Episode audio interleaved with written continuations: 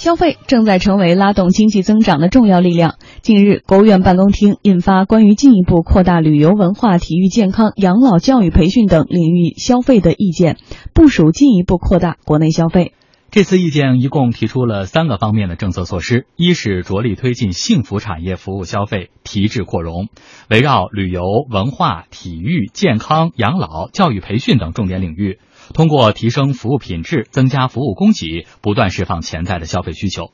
二是大力促进传统实物消费扩大升级；三是持续优化消费市场环境。中国贸促会研究院研究员赵平说：“这次部署扩大国内消费之所以是进一步，主要体现在三个方面。首先是就某个行业来说，有了具体的抓手。通过梳理意见，不难发现，这次提出的政策措施都非常的有操作性。”比如，在加速升级旅游消费时，提出二零一六年底前再新增一百家全域旅游示范区创建单位，实施乡村旅游后备后备箱行动；在大力促进体育消费时，提出以足球、篮球、排球三大球联赛改革为带动，推进职业联赛改革。今年这个政策看起来是覆盖多个行业，但是具体抓手还是非常实。其次，这次意见还特别明确了具体的牵头部门，使任务分配特别明确。比如，促进体育消费领域中，在提高体育场馆使用效率、盘活存量资源方面，明确由体育总局、教育部、财政部按职责分工负责；发展消费健康领域中，在重点推进九十个国家级医养结合试点方面，由国家卫计委、民政部分工负责等。此外呢，赵平还指出，这次意见不仅是行业性的指导方向性政策，更主要的是有非常多的从政府供给侧改革角度切入的思路。比如说，像这个旅游行业，对于游轮旅游，各地要出台具体的这种总体规划，而且还要制定出台游艇旅游的指导意见。所以，它的这个政策呢，更多的就是。要求政府去做什么？其实政府能做的就是简政放权，营造良好的营商环境，减少对这个行业的过度干预，并且呢，出台一些促进行业发展的规划指导，还有相关的配套政策改革。所以，对于这个政策来说，看起来比较笼统，但是实际上它的对象也特别明确，更多的是从供给侧改革这个角度来切入的。所以，它也和今年。供给侧改革这样一个大的工作目标和发展的这个任务直接挂钩。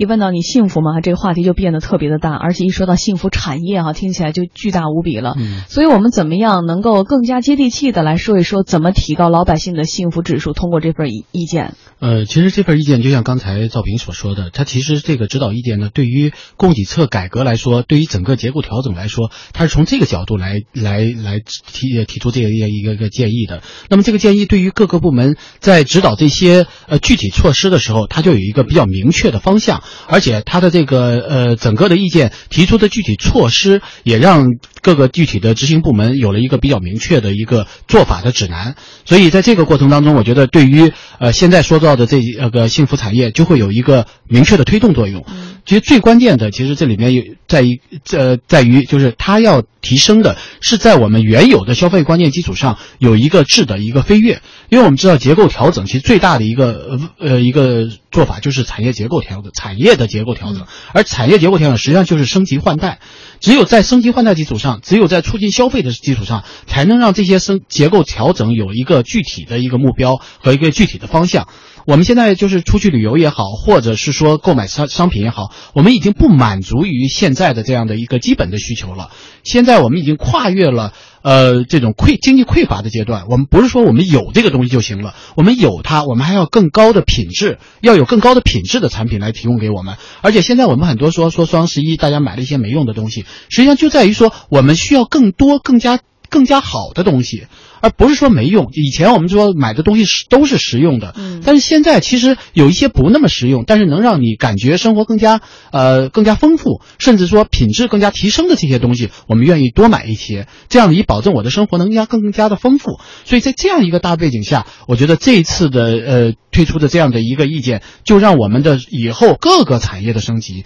包括你看像游轮这样的产业，包括像旅游、体育这样所有的具体的产业。都有了一个比较明确的发展的思路。嗯，其实，在去年的时候，哈，国务院办公厅就发布了关于加快发展生活性服务业、促进消费结构升级的指导意见。这次意见的出台呢，被看作是去年指导意见的升级版，着力推进幸福产业服务消费提质扩容，是这次意见的主要的方面了。国家发展改革委综合司司长丛亮这样说：“着力推进呃幸福产业服务消费提质扩容。”围绕着旅游、文化、体育、健康、养老、教育培训这些重点领域，引导社会资本加大投入力度，通过提升服务品质、增加服务供给，不断释放潜在的消费需求。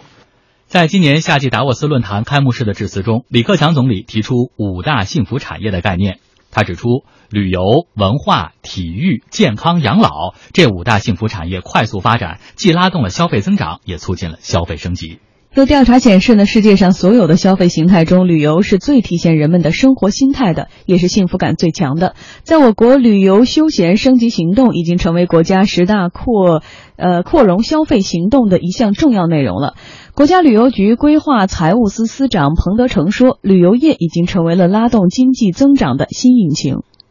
旅游业的潜力大，带动作用强，对国家的结构调整、经济转型。能够带来比较快的效果，对经济的这个拉动作用呢，比很多其他的服务业都来得明显。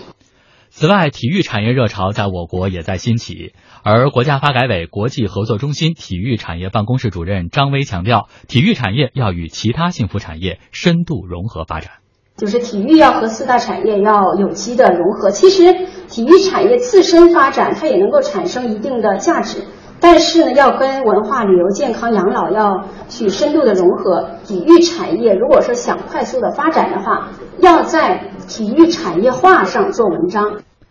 中国贸促会研究院研究员赵平认为说，消费者在进行服务型消费的时候，除了关注功能性之外，更多的是满足心理和精神方面的需要，而幸福产业在于让消费者更有获得感。觉得首先就明确了这一些行业发展的目标都是增进人民的福祉，使人们的这种精神和心理获得更多的幸福感，也就是使人们在消费的时候有更多的获得感。其实这个服务消费它和商品消费有一个非常大的不同。人们进行服务消费，除了看重它可能具有一定的功能性，更多的其实是满足人们心理和精神方面的需要。因此呢，这些方面的需要得到满足之后，人们会有更多的幸福感。嗯，所以我们要说的是，就是一些细枝末节的变化哈。你看，我们以前说的是这种，呃，比如说消费型的这个呃供给侧的改革，以前我们说衣食住行，而这次你看五大方面更多的抓手都是在于旅游啊、养老啊、文化呀、体育呀，就是看起来好像跟我们以前说吃点好的很有必要，穿点好的很有必要，其实已经上到了一个更高的层面，是消费的这个供给侧结构性改革。但是说起来，这些改革是不是更加的很难有一个具体的抓？手，嗯，其实刚才我们已经提到过，其实他在这个意见当中已经有一个比较明确的抓手了，就关于旅游、关于体育，呃，关于这个，比如细化到游艇、游轮，已经细化的非常细了。理论上，其实我觉得对于呃整个一个产业的推动，制定一个产业一个发展规划，呃，对于市场有一个具体的指导意见就可以了。那之所以给出这么一个细致的一个一个意见，主要的原因还在于推动各个各级政府加入到。这样的一个推动过程当中。